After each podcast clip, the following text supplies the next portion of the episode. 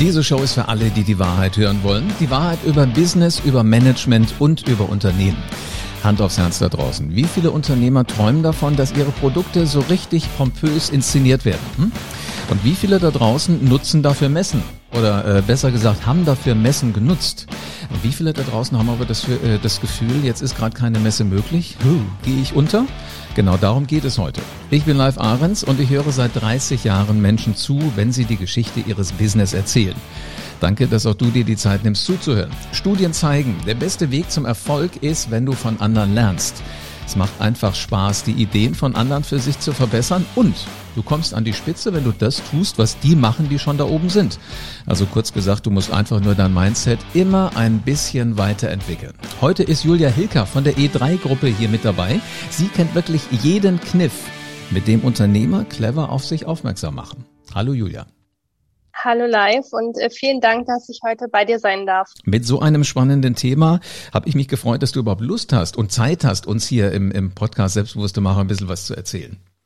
Ja, auf jeden Fall. Also wie gesagt, danke für die Einladung und ich hoffe, dass ich äh, allen jetzt äh, gut Rede und Antwort stehen kann. Äh, jetzt weiß ich ja schon so ein bisschen, was du machst und was du erzählen wirst. Und ich wette, da werden spannende Dinge dabei sein. Was heißt denn das für dich eigentlich, Produkte inszenieren? Gut, Produkte inszenieren ist wirklich ein sehr groß gefasstes Thema. Ich beschäftige mich ja mittlerweile seit fast zehn Jahren ähm, eher mit dem Bereich Marketing, sprich Eventmanagement und ähm, Messebau, gerade in den letzten Thematiken. Und gerade im Thema Messe ist es natürlich so, Produkte inszenieren heißt Aufmerksamkeit schaffen und im ersten Moment den Kunden zu überzeugen, hey, schau mal da hinten, da geht was ab, das möchte ich mir gerne anschauen und das ist spannend. Also es ist ganz egal, ob ich in so einer großen Messehalle jetzt wirklich vorne direkt an der Tür bin oder ob ich irgendwo komplett anders bin. Es ist halt die Frage, schaffe ich das da so eine Sogwirkung hinzukriegen? Das stimmt auf jeden Fall und natürlich ist es oft so und das äh, sehe ich auf den Messen immer mehr oder habe ich gesehen auf den Messen. Ähm, es ist in erster Linie erstmal ein, ich muss in den ersten 20 Sekunden den Kunden für mich gewinnen, ich muss überzeugen, ich muss rüberkommen, ich muss auf den ersten Blick erkennbar sein und am besten schon etwas zeigen, damit der Kunde in dem Moment, wo er die Messehalle betritt, sagt, das ist der Stand, den ich sehen will. Ich finde das total spannend. Also wahrscheinlich deine Überlegungen fangen ja an, erstmal mit einem leeren Plan von der Halle. So sieht's aus, ja. Und dann irgendwann sind da diese, diese bunten, aufregenden Welten. Wie viel Kreativität steckt denn in dir, dass du das richtig gut hinkriegst, dass du da Spaß dran hast? Also ich muss gestehen, ich bin leider Gottes überhaupt kein kreativer Mensch. Ich bin ja im Projektmanagement tätig. Wir haben aber das Glück, innerhalb der Gruppe einfach ein hervorragendes Designteam zu haben, die uns da wirklich von Anfang an unterstützen und dann auch natürlich ganz, ganz eng mit dem Kunden zusammenarbeiten, mit dem Kunden sprechen, was er sich vorstellt, wie das Ganze nachher aussehen soll, wo der Fokus dann für die Messe auch liegt. Und dann äh, darf ich den kreativen Part zu dem Zeitpunkt erstmal noch abgeben und das den Fachleuten überlassen, bis ich dann irgendwann übernehme, wenn es an die Umsetzung geht. Mhm. Ähm, sag mal, ähm, wie, wie kommuniziert ihr denn im Moment mit euren Kunden? Weil ich meine, Inszenierung muss ja sein, Messehallen sind für gewöhnlich, also ich kenne zumindest keine, die im Moment offen ist. Die sind ja eher Leider geschlossen. Wie, wie plant ihr? Was, was geht euch im Moment durch den Kopf? Wie arbeitet ihr mit euren Kunden zusammen? Wir haben natürlich von Anfang an sehr proaktiv da auch den Vertrieb eingeschaltet und sind an unsere Kunden rangetreten mit anderen Ideen, äh, mit Möglichkeiten, die wir haben, sei es hybride Events, digitale Events, dann heißt, sprich vom, vom Messethema ein bisschen abzurücken, mehr in den Event-Fokus zu treten, ähm, aber auch andere Ideen wie zum Beispiel Roadshows umzusetzen oder digitale Messestände. Und da sind wir auf jeden Fall bei, dem Kunden proaktiv anzubieten, dass es natürlich auch andere Lösungen gibt und wir jetzt nicht im Prinzip anderthalb, zwei Jahre alles brachlegen müssen, und gar keine Kommunikation mehr haben. Mhm. Also ich, es weiß ja auch niemand, wann kommen die Messen wirklich wieder. Jeder ja. hat ja die Idee, wenn wir alle geimpft sind und so weiter, aber ist es dann wirklich so? Ist ja genauso wie, wie mit dem Reisen, mit dem Fliegen. Wir haben alle total Lust drauf, auch wieder auf eine Messe zu gehen und in die Halle zu gehen und äh, viele kondensierte Informationen auf einem Ort zu haben, aber wer weiß, wann das kommt. Jetzt hast du gerade ja. schon hybride Events erwähnt. Ähm, ich fand es faszinierend, dass letztes Jahr im Sommer schon ein Kongress auf mich zukam, die sagten, wir wollen in der, in der Vorveranstaltungskommunikation, hätten wir gerne einen Podcast. Geht das? Und das war der 14. Nordkongress Urologie. Ja, so habe ich auch reagiert. Ich habe gedacht, jetzt Sehr ernsthaft. Schön. Und die, die sagten, naja, also zum einen gehören sie zur Zielgruppe, habe ich gesagt, ja, stimmt, als Mann, absolut richtig. Äh, noch ist es nicht so weit, aber die haben dann tatsächlich im Vorfeld sowas gemacht. Heißt das, also beobachtet ihr das auch, dass im Grunde genommen die Kommunikation nicht erst mit der Messe losgeht, sondern im Vorfeld bei hybriden Events? Ja, also tatsächlich, ich meine, in der Richtung gibt es natürlich leider noch für mich gefühlt relativ wenig. Es gibt vereinzelt Kongresse, Messen, die in die Richtung ausschwärmen und äh, Ideen in der Richtung haben. Ähm, aber tatsächlich ist es leider einfach so, dass es nicht genug Lösungen gibt. Ich glaube vielleicht auch einfach, weil das Thema doch noch sehr, sehr schwierig dann auch umzusetzen ist. Ähm, aber natürlich ist das etwas, was im Vornherein sehr viel Anlauf braucht, um auch einfach mal rauszuhören, wie ist denn überhaupt das Interesse? Habt ihr da überhaupt Lust drauf? Habt ihr Möglichkeiten, das umzusetzen, damit es für den Veranstalter selber sich natürlich auch umsetzen lässt und rentabel ist? Und das ist, glaube ich, die Herausforderung, ne? die neuen Dinge zu finden, die eventuell gar nicht so neu sind, aber die erst neu werden, weil man sie anders kombiniert. Ja, definitiv. Und ich glaube, dass ähm, wir trotz allem in der Zukunft wieder ein bisschen mehr in die persönliche Schiene gehen werden. Du hast es eben selber schon gesagt, alle sitzen zu Hause und scharren mit den Hufen. Ähm, jeder vermisst es, mit Menschen äh, um sich herum zu sein, ja, im Leben zu sein, etwas zu erleben. Und deswegen glaube ich, dass wir früher oder später vielleicht auch mit kleineren Lösungen wieder an den Markt gehen werden, vielleicht wirklich eher in diese Roadshow-Ebene gehen werden, ins Event gehen werden, was ein bisschen besser skalierbar ist, einfach damit wir wieder live und vor Ort mit Menschen zusammen sind, weil der Tenor ist wirklich so, egal mit wem man sich in der Branche unterhält. Digital ist schön und ich glaube, dass uns das auch also es ist meine persönliche Meinung, dass uns das auf jeden Fall beibehalten wird als hybride Lösung, als Ergänzung zum Live Marketing. Aber der Fokus wird hoffentlich ganz, ganz schnell wieder da sein, dass wir uns alle wieder persönlich treffen. Das ist zwar dann was, so, so diese, diese Roadshows, wo ich ja wirklich nur zu einem Event hingehe oder zu einer Veranstaltung, also nicht die, die Möglichkeit habe, auf dem Messegelände wirklich ganz viel zu sehen, aber das äh, macht mir gerade Appetit, weil es hat ja dann noch immer so diesen, diese Atmosphäre von Exklusivität. Ist, ist das so oder nehme ich das jetzt als Konsument nur so wahr? Nein, absolut. Also die meisten Roadshows verlaufen dann ja wirklich so, dass es auch auf Einladung ist. Sprich, es ist ein ähnliches Konzept, wie man das von vielen Veranstaltungen kennt, von Unternehmensveranstaltungen kennt. Ähm, aber das Gute ist, dass es halt nicht an einem Ort ist und in dem Falle zum Beispiel auch ähm, viele Menschen gar nicht groß reisen müssen, um an einen bestimmten Punkt zu kommen, sondern wir sind mit einer kleinen Minimesse unterwegs auf der Straße und bringen die Messe quasi zu dir nach Hause. Und ich glaube, das ist etwas, was ähm, leider viel zu wenig gelebt wird und für viele, glaube ich, sehr interessant sein könnte, weil man halt das auch schnell mal in den Tag einbringen kann. Mhm. Jetzt sind wir ja im letzten Jahr wirklich alle kalt erwischt worden. Also es hieß ja irgendwann so März, äh, habe ich es wahrgenommen, da wurde auf einmal alles runtergefahren. Wann war das, äh, als bei euch so richtig die Messehallen alle dicht gemacht haben? Ja, also das war auch März. Ich persönlich äh, war eine der ersten, die ich glaube um den 16. März rum tatsächlich schon ins Homeoffice gegangen ist. Wir haben es aber tatsächlich schon eher erlebt. Ich war letztes Jahr im Januar, ähm, Ende Januar, Anfang Februar noch zum Aufbau auf der Ambiente in Frankfurt mit einem großen Kunden von uns.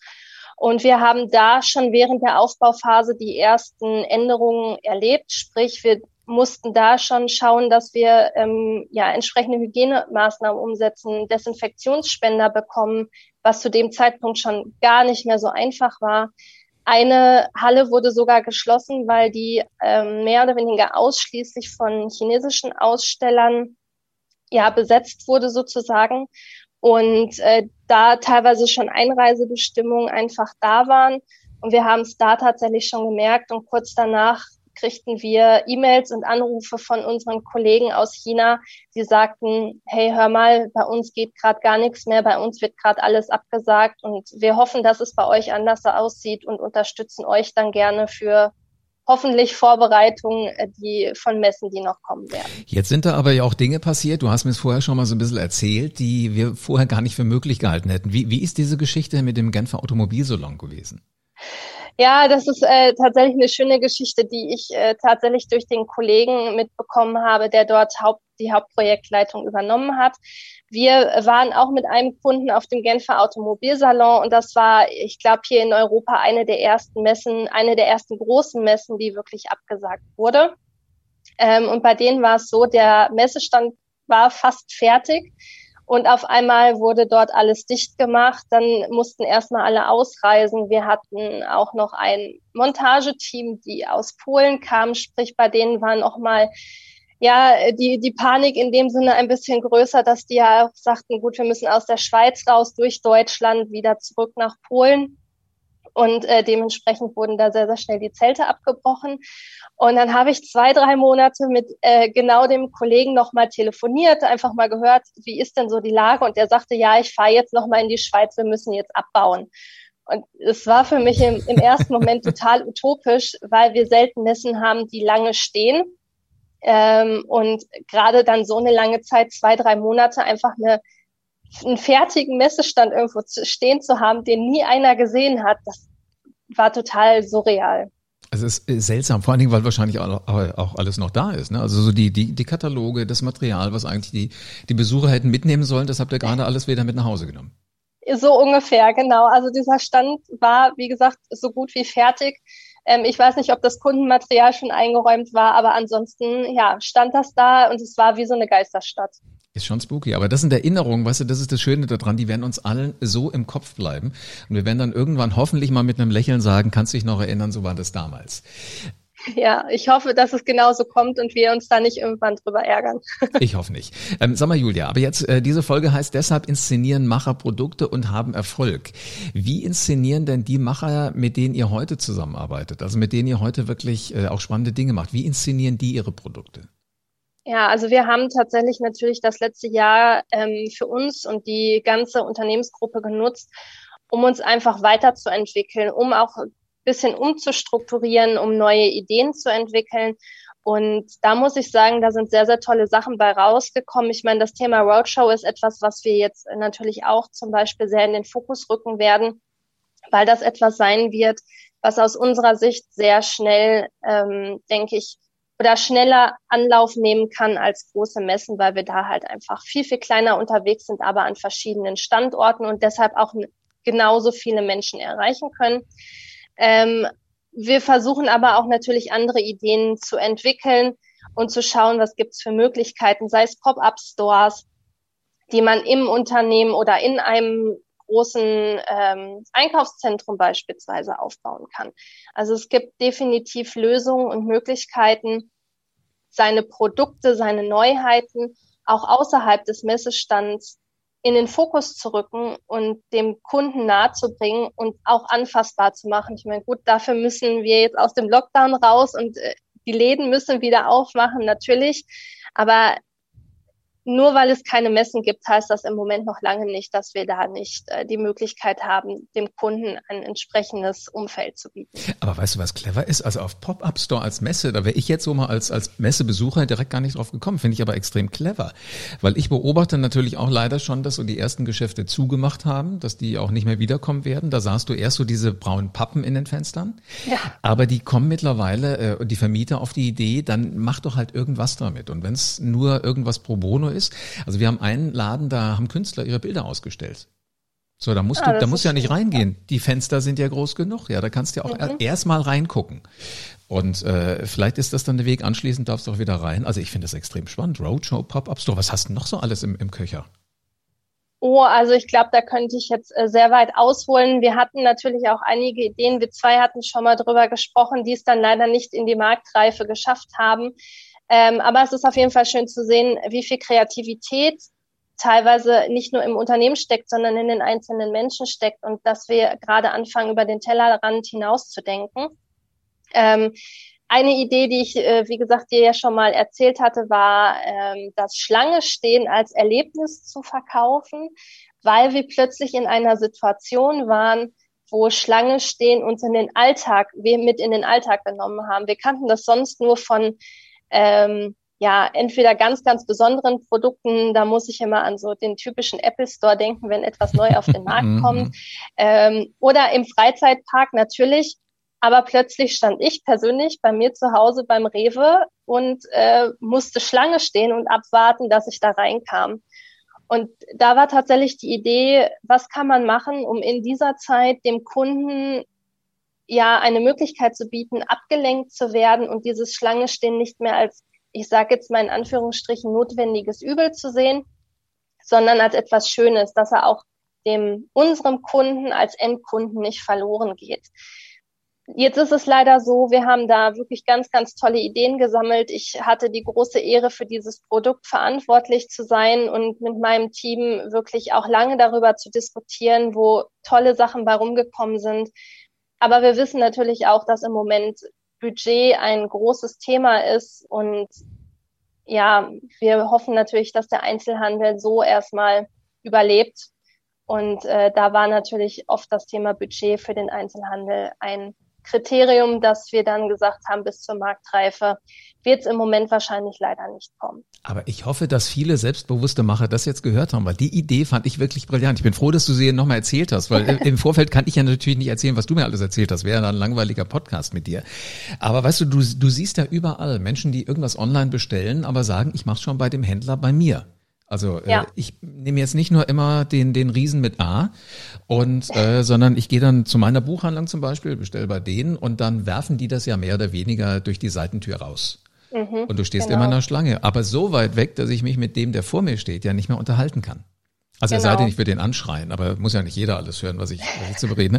Also so eine Idee, Schlange stehen als Erlebnis, finde ich cool. Habt ihr das denn jetzt beerdigt oder gärt das schon noch so in euren Köpfen und äh, im Portfolio von, von der ganzen Gruppe rum? Also nein, beerdigt haben wir das definitiv nicht. Ähm, sämtliche Ideen, die im letzten Jahr entstanden sind, aber einfach vielleicht aus gewissen Gründen nicht zu Ende entwickelt worden, sind natürlich weiterhin da. Und ich persönlich muss natürlich gestehen, dadurch, dass das mein Projekt war oder mein Produkt war, um das ich mich gekümmert habe, ich werde da so schnell nicht loslassen. Und sobald äh, wieder eine zündende Idee kommt, werde ich das auch definitiv nochmal einspielen, weil ich glaube, ähm, vielleicht wird uns dieses Schlangestehen weiter begleiten. Wer weiß, wie sich die Zukunft entwickelt.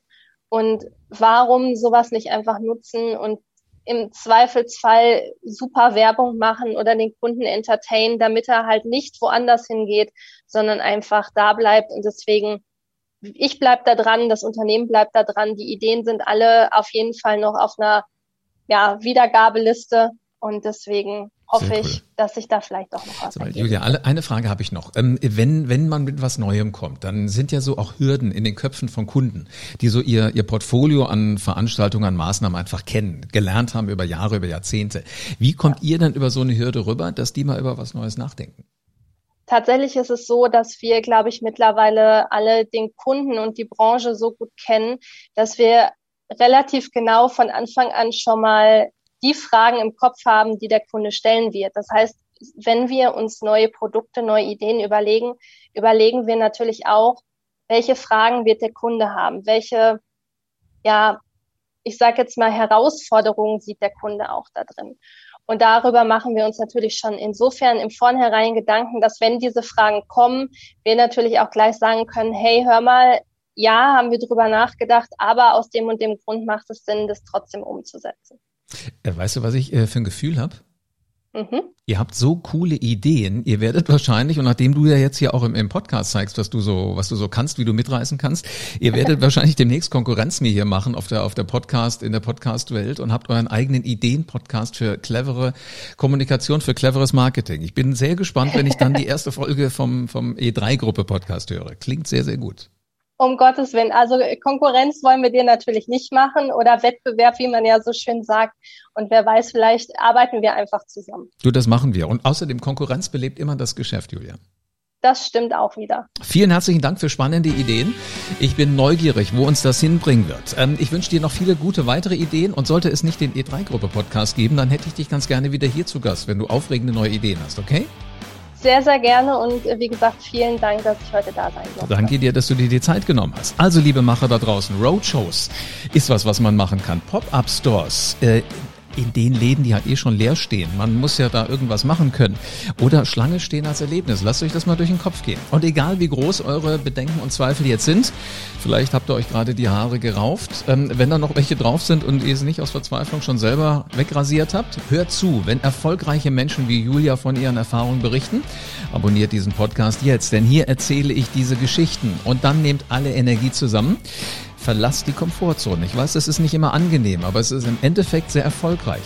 Und stellt euch jetzt schon mal vor, wie sich das anfühlt, wenn ihr auf Roadshow geht und ihr seid erfolgreich geworden. Also entscheidet euch jetzt und nehmt euer Leben in die Hand und bleibt mir nur noch zu sagen, jetzt ihr Macher, legt los und verändert die Welt.